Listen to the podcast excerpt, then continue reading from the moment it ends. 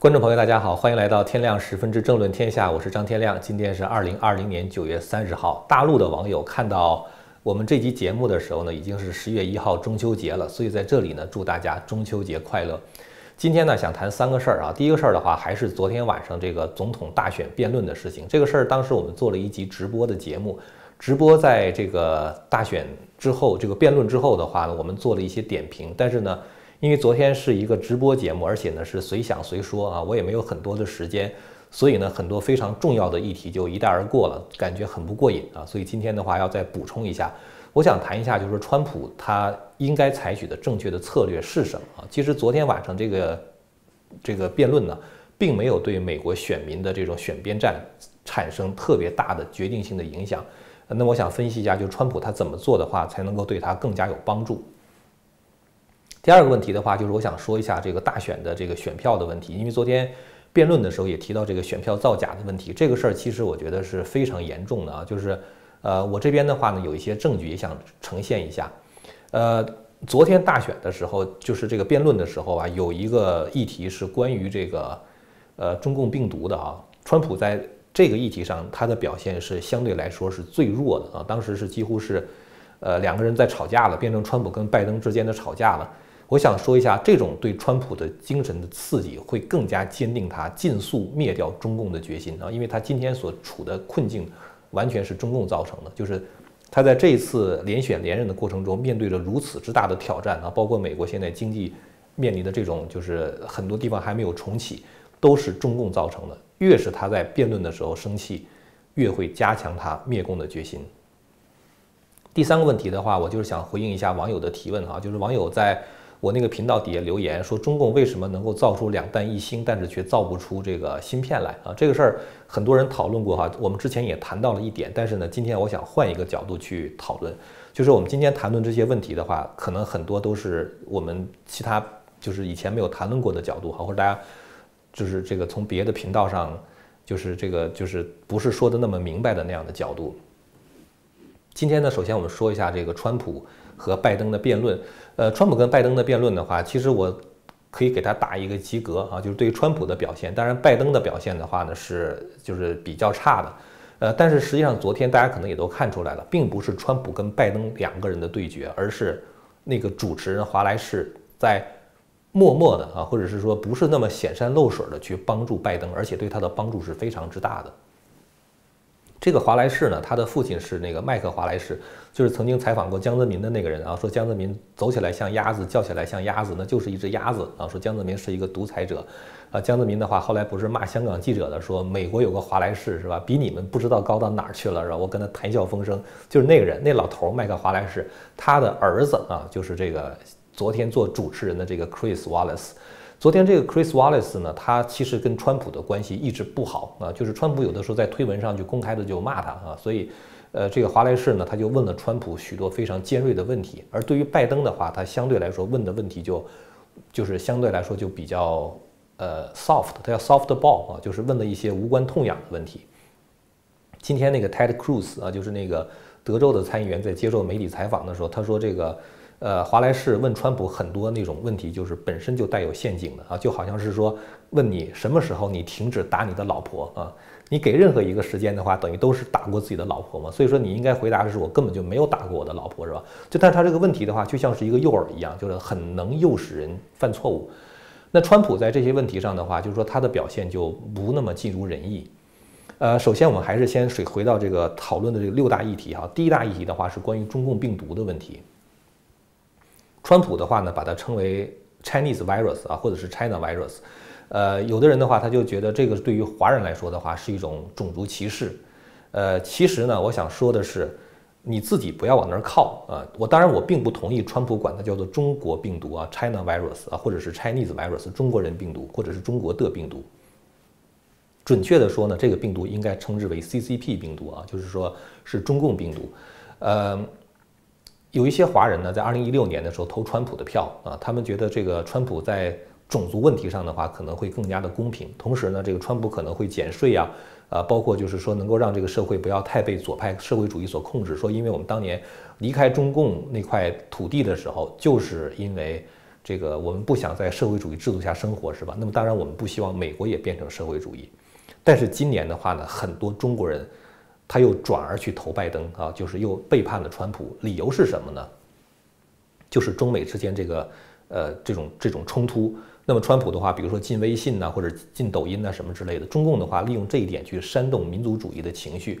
然后呢，他又觉得，比如说川普管它叫做 Chinese virus 或者 China virus 的话，就有一点，就让中国人在这个美国社会抬不起头来。我想说的是，我们中国人自己一定要把中共跟中国分开。每当川普说 China virus 中国病毒的时候，我们华人就每一个人都要响亮的跟周围的人讲，这不是 China virus，这是 Chinese Communist Party virus 啊，是这个中共病毒。我为什么这样讲呢？其实我们看一下哈。中美之间的冲突本质上是美国跟中共之间的冲突，是两种不同意识形态的冲突，而不是美国跟中国人民的冲突。我举一个很简单的例子，大家就知道了。古巴人，美国跟古巴的关系是非常糟糕的。当时这个奥巴马是想把这个美国跟古巴的关系正常化，是吧？然后川普一上台之后的话，立刻就把这个奥巴马做的那个事情就给就给取消了啊，就等于是退回去了啊，开了这个倒车。美国跟古巴的关系非常的紧张。但是呢，美国跟古巴的关系紧张，是因为美国和古巴共产党是跟卡斯特罗还有卡斯特罗的弟弟之间的这种关系非常紧张，而不是跟古巴人民的关系。这就是为什么你在美国，你反而会看到古巴人民是非常受到尊重的。在佛罗里达啊，在佛罗里达州的话，有很多很多古巴的移民，甚至有的一个县百分之七十以上都是古巴的移民，他们在美国从来没有感受到任何的种族歧视。大家想过为什么吗？因为这些古巴人他们是反共的，他们是坚决反对古巴共产党的，他们是投奔大海，然后的话，这个想尽办法来到美国是为了投奔自由。所以呢，当他们表清楚地表明这个反共姿态的时候，他们就能够赢得美国人的尊重，因为美国人认为自由是非常可贵的。一个人如果有勇气追随自由的话，去追寻自由的话，他们就值得我们尊敬。所以我想说的是，中国人，你们一定要。把反共的姿态要表明的非常的清楚。我们来到美国的话，我们是认同美国的价值，认同自由啊，认同这个人和人之间互相之间的尊重，认同这个政府不要过多的干涉我们的生活等等。我们我们认同美国的这样这种价值，我们是坚决反共的。你试试做啊，这样做做看，你看看周围的人对你是什么态度。因为这个我是有亲身经历的。每当我跟美国人在谈到中共的那些黑暗暴政和我为反抗这种暴政所做出的这些努力的时候，我真的能够看到他们发自内心的眼睛中能够看出来他们的这种尊重。所以说，我想咱们美国在跟中共冲突，那个中共是个邪教，咱们就别把自己跟这个邪教绑在一起啊。所以我觉得这样的话，我们就不会在美国受到任何的歧视。所以这是我今天就是说，首先第一点想说的。第二点的话，我想说的是，就是这个川普在这个问题上哈，他被那个拜登打得非常苦，其实是因为川普没有做一个非常好的家庭作业啊，就是。呃，你会看到，就川普在辩论的时候，他实际上是有两个误区。这两个误区如果一旦能够克服的话，我觉得他能够这个赢得很多那种观望选民的选票。第一个误区的话，就是我们知道辩论的目的并不是为了打败对方，你的目的不是为了在讲台上，在这个辩论场上打败拜登，而是你在这个辩论场上要争取那些摇摆选民来投你的票。所以你怎么能够去争取摇摆选民来投你的票呢？你就必须要清楚地说明，如果选了你的话，你和拜登之间的政策到底有什么区别？我们知道很多人不喜欢川普，我就知道有有人非常不喜欢川普，但是他捏着鼻子也要投川普的票。他可能更喜欢拜登一点，但他为什么要投川普的票呢？是因为川普的政策，他知道这是对的，这是一条正确的路。就像是说你雇一个人哈，比如说我们家这个水管坏了啊，这个下水道坏了。然后的话，我雇一个人，这人的话可能是满身的油污啊，然后的话嘴里边讲着脏话，你不喜欢这个人，但是现在问题是你要雇这个人，只有这个人活儿最好，他得把这个漏掉的水管赶快的补上。所以我觉得就是说，即使你不喜欢川普这个人的话，我我其实我本人的话对川普并没有什么恶感哈，我觉得他恰恰是非常的就是平民，就像邻家大叔一样，就是心里边想什么嘴上就说什么，特别的直。我其实说一个事儿哈，就是我觉得这么说的话，可能有点中国人的那种小谋略。呃，昨天早上就是辩论开始之前，福克斯新闻有一个报道，说拜登的那个竞选团队要求昨天那个九十分钟的辩论呢，每三十分钟休息一次。咱一看那个要求的话，感觉就是怎么拜登身体不好是吧？如果我是川普的话，我就答应他。川普没答应，川普的那个竞选团队的话没答应。如果川普答应他的话，大家肯定会问怎么回事？怎么回事是吧？肯定不会认为这是川普的问题，因为川普身体特别好嘛。他演讲的时候一讲讲九十分钟，那个什么万人大集会、几万人集会讲九十分钟，不带不带歇着的是吧？老头显然是体格倍儿棒是吧？那么大家就会知道是拜登身体不行。这种拜登身体不行的话，大家得出这种结论的话，要比川普说，呃，不行，你不行，我也得跟你一块辩论啊，我恨不得当时你就那昏倒在这个讲台上，或者是当时就就就倒在地上，要比那个要有效的多。这就是非常典型的道家的一种讲法，以退为进。道家不是讲的将欲歙之，必固张之；将欲取之，必固与之，是吧？这非常典型的那种道家的一一种思维方式。但是川普没有这样做，没有这样做的话，我们只能说川普谋略可能还不够。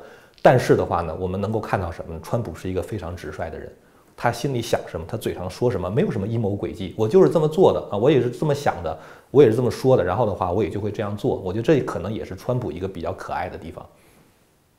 所以我觉得川普呢，就是说在呃跟拜登辩论的过程中的话，他应该把两个人的政策。非常清楚地阐述出来啊，就是对于我来说，川普来说的话，我的优先级是什么，我都做了什么，做了什么。而拜登的政策是什么，是什么？你会发现，拜登在几个问题上的话，他都是躲躲藏藏、遮遮掩掩。特别典型的就是拜登关于这个最高法院大法官的人选问题。最高法院大法官这个事儿其实是一个特别重要的事儿。大家知道，二零一六年的时候啊，当时很多人选川普，然后就没有投拜登。然后后来就做了一次民调嘛，就是说在你们这次大选中的话，最高法院的人选问题对你们来说有多重要？百分之七十的人都选择最高法院人选对他们来说是非常非常重要的。所以你可以想象一下，川普如果当时就是把这个就是跟拜登之间对比嘛，华莱士当时问拜登说：“你是不是准备，如果你当总统的话，如果你也取得参议院的话，你就会？” Packing the court，就是说，现在最高法院不是九个大法官吗？就是如果那个 Barrett 被确认的话，他说你会再增加六个自由派大法官，把最高法院变成十五个人，那就简直就像一个议会吵架一样了。等于说，其实是不现实的。但但是拜登在这个问题上的话，他根本就没有做出非常坚定、非常否定的回答。他只是说美国人民应该发出他们的声音。你什么意思是吧？你以为？你是支持把它变成十五个，是不是？然后如果美国人民还选你的话，你就认为你就有权利这样做，是不是？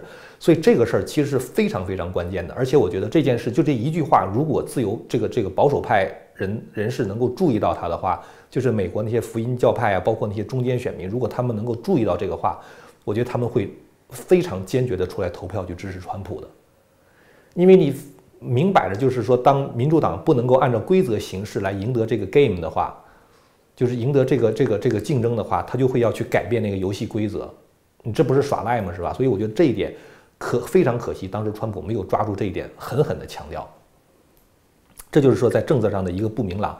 然后说，你说拜登为什么不列出他要提名的那个最高法院大法官的人选的名单？就是因为他提提名的那些人就是太。太极端了嘛，太左翼了嘛，是吧？所以他不敢提。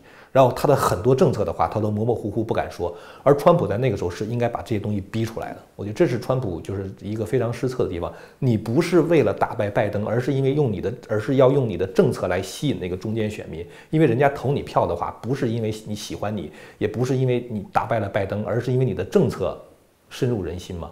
所以我觉得就是有一些那种摇摆派的，像那种。呃，企业家呀，中小中小企业业主啊，包括这个像华尔街这批人的话，我觉得他们都有可能会投川普，但是你一定要在政策上要说说服他们啊。我觉得这是川普有一点做的，就是让我让我觉得有点不太不太就是觉得充分的地方。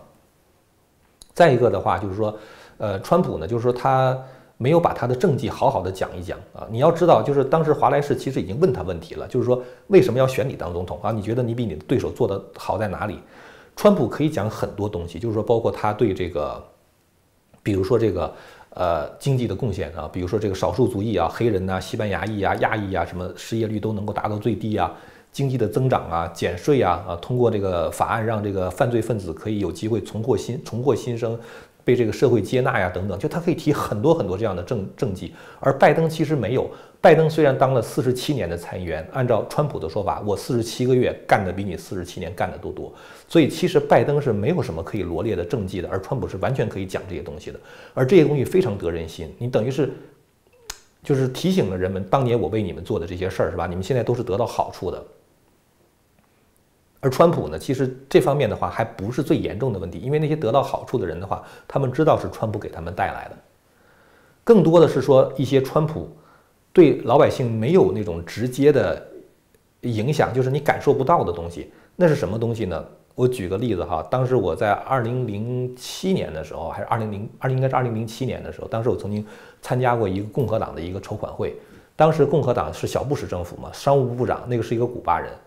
呃，他好像叫古特雷斯，好像那个人，他当时就讲了一番话。他说：“你不会为一个没有发生的事儿而得到赞许。”他说什么意思呢？他说小布什对于恐怖分子的这种，就是这个，就是就是 chase 他们哈，就就就去抓他们啊，去搜捕他们，然后的话去打击他们，造成什么呢？造成美国从九幺幺之后的话就没有再受过恐怖攻击，就大规模的恐怖攻击。但是恰恰因为这个事儿没发生，所以大家也认为理所当然，它就不该发生。明白这意思吗？就是它没发生的话，所以大家反而感受不到你做了什么啊，就像是一个很好的医生，在你没生病之前的话，就告诉你，哎，你调一调身体啊，这样的话你可以避免有病。你不会像一个你得了大病之后救你命的那个医生那么感激那这个后后者是吧？那就是因为你这个大病没有没有没有发生嘛。所以呢，实际上就是说，川普他讲，比如说他他可以举他跟拜登之间的对比，非常典型的例子就是这个 ISIS，就是那伊斯兰国。一个极端的伊斯兰国组织，一个恐怖主义国家，然后的话，在拜登和奥巴马时期的话是如何的疯狂，然后造成很多美国人被斩首啊，被砍头。而川普的话，仅仅几个月的时间就把这个 ISIS 从地球上就给抹掉了，多大的成绩是吧？为什么不讲川普对中东和平的贡献，对这个科索沃和这个塞尔维亚之间签订和平协议的贡献？川普有三个不同角度的东西都要拿诺贝尔和平奖，就有人提名他拿诺贝尔和平奖的。所以我觉得，就是川普对于这些证据。政绩、国家安全、社区安全、law and order，就类似于这种东西的话，他应该非常努力的强调。也就是说，川普他应该准备一些 talking points 谈话要点，不管你说什么，我都回到我的政策上，都回到我做的贡献上，一次一次的加强选民对这些问题的认同，然后的话他就很就赢了。而且这种情况下的话，因为他没有在骂拜登嘛，他就会显得非常的。Presidential 啊，就非常像总统啊，非常的有绅士风度。我很希望，就是我看到以后的川普后两次辩论的时候，能够出现这样的情况。然后呢，就是川普这个这是他的这个第一个比较失误的地方，对政策的阐述不足。第二个比较失误地方的话，我觉得川普就准备不足，就是他他他没有想他这个辩论的做准备，他觉得我天天跟记者呃就一块打交道，那记者的话都是很。很 nasty 的是吧？就是都是那种就是很很很肮脏的，问一些很很难回答的问题，我都处理得很好。但是辩论和那个回答记者提问是不一样。回答记者提问的话，一个问题你可以回答五分钟，而且的话记者不能打断你，你会一直这样讲吗？而现在是拜登跟他就这么 cross talk 啊，就互相之间的这么打断，而且你只有两分钟的时间，所以在这种情况下的话，你不能指望你有长篇大论的时这个东。这个空间去阐述，你得把那种最简洁的那个 talking points，就是那个谈话要点列出来，然后反复去讲这个东西。我觉得这是他，就是这个轻敌。我觉得这可能是第二个问题哈。所以我觉得就是，呃，在未来，我觉得川普有些方面的话，他一定要就是这个做好准备。比如说，包括像这个 law and order 哈，像种族主义什么之类的，看到这种拜登出现问题的时候，一定要穷追猛打啊。然后呢，就是包括种族主义，我觉得川普应该非常清楚的阐明。保守主义者对于这个就是少数族裔的看法，不是给你们发福利是对你们好，是给你们找到工作才是真正对你们的好，让你们能够自食其力。因为只有自食其力的话，你才能够有尊严的活着。别人会感谢你的贡献，你在为这个社会做贡献。我觉得这些东西都是属于常识。当川普真的把这样的话说出来的时候，我觉得他也能够赢得少数族裔的那种认认可，而且川普确实是在给他们创造就业的机会。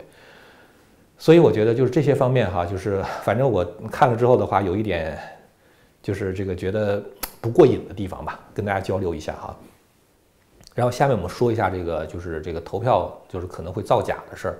呃，其实呢，这个前天我看到一个报道，也是福克斯新闻的一个报道，有一个呃就是人叫做 Keith 啊，这个人的话呢，呃，开始了一个项目叫做 Veritas Project 啊，就是我我也不知道这个。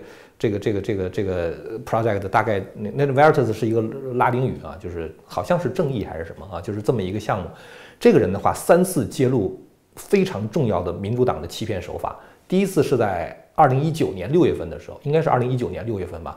当时他采访谷歌的一个高管，那个高管不知道在那吹牛啊，说我们在调整谷歌的算法，以便使得谷歌所呈现的结果更有利于民主党。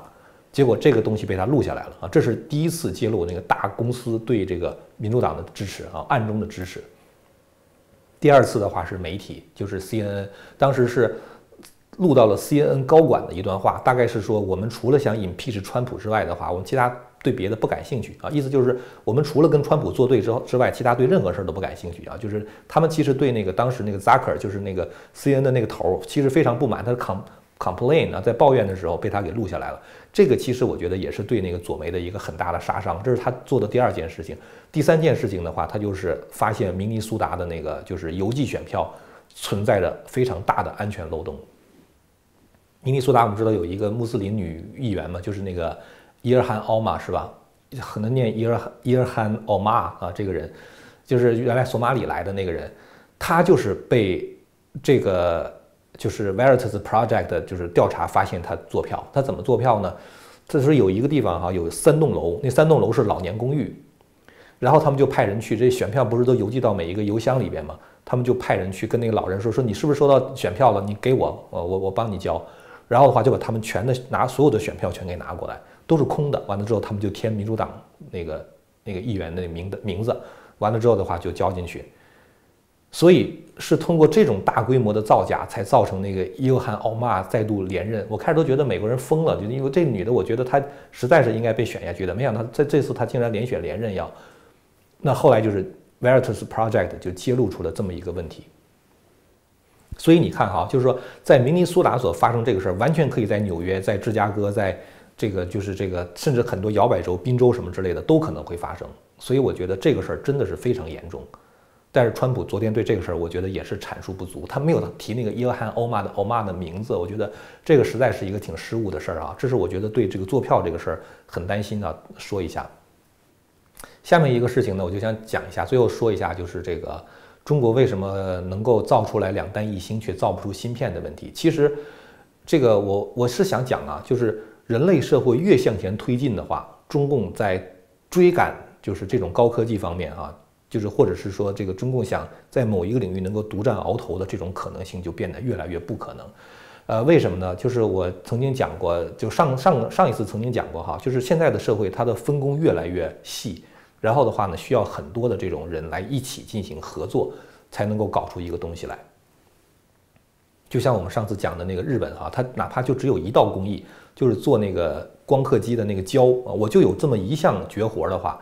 我就可以拿别人一把，没我的话你不行。可是你发现中共就是那几百道工序哈，做一个芯片，中共竟然没有一个关键技术掌握在自己手中，说可以拿一把的。说你不给我芯片是吧？我不给你这技术，完了之后的话，你们也别做芯片，大家一块儿死。中共一个都没有，因为什么呢？就是因为我讲了，在一个分工协作的社会的话，人和人之间的话是需要友善相待，按照一定规则来行事的。而中共的话，它一直在破坏这个东西。中共一直是希望人和人之间互相争斗，因为只有你们互相争斗，成为一盘散沙的时候，政府才能够控制你们啊，你们才不会形成一种团结起来对抗政府的力量。所以他就把人变成一盘散沙。越这样的话，你越没有办法在国际上有任何的竞争力。我想这个事情应该说清楚了哈。所以说呢，你会发现。在一个传统的农业社会的时候，你可以一个人单打独斗啊，一个人刨块地，你可以生活。到了工业社会的时候，在工业革命的初期，你可以用人海战术去解决效率问题，就是一个机器，比如说一天可以生产十件衣服，一个人一天只能生产一件衣服，那不行，那我就十个人来生产，我也能一天生产十件衣服，是吧？因为它是属于低水平的体力方面的这种重复和体力劳动之间的配合，不需要高智商的这种配合。所以说呢，中共可以用人海战术来解决，这就是为什么在过去的几十年里边，你会看到中共加入 WTO 之后，它是一个制造业大国。因为那些东西的话，它不需要那么高的技术，它靠的是那种体力啊，靠的是人海战术，是一种劳动密集型的产业。可是到了这个越来人类社会越往前发展的话，这个产业就越来越变成知识密集型的产业，它就是需要一群高智商的人的合作。而一群高智商人的合作的话，在中国就几乎就不可能了啊！咱就，呃，我我我说过是什么重赏之下没有勇夫？为什么没有勇夫呢？因为他不是一个勇夫能干的事儿，是千千万万的勇夫，千千万万的高智商的人得一起干。可是在中国的话，千千万万的勇夫自己跟自己干啊，他根本就不是为了一个共同的目标来努力。所以说你会发现什么呢？就是说中共可以做两弹一星，因为那个东西工艺并不复杂，而且呢你没有特别高的那种就是良品率啊，就是我做了十颗氢弹能爆炸五颗的话，敌人也害怕，对吧？我哪怕是百分之五十都不好使的话，敌人也害怕。但是如果我做芯片的话，那种工艺要求就极高。你知道像那个华为的话，这一年卖。多少两亿两亿部手机啊？呃，像那个什么三星、苹果，那一年都是卖上亿部手机，几亿部手机，也就是一年要生产几亿个芯片。你想你的芯片的良品率得达到多高的话才行，对不对？你要说我有一半芯片都都不好使的话，那谁还买你手机啊？对不对？所以在这种情况，这就是为什么越到了这个分工越复杂的时候啊，到了这对智力要求、知识要求越高的时候。中共的话，他就只能被甩得越来越远啊！他根本就不能靠人海战术来解决这个问题，他也不是钱能够解决的问题。好了，那么今天的话呢，咱们就谈了三个话题哈。呃，今天的节目就说到这儿了。如果您要是对我们谈的内容感兴趣的话呢，欢迎您订阅和传播这个频道。我们下次节目再见。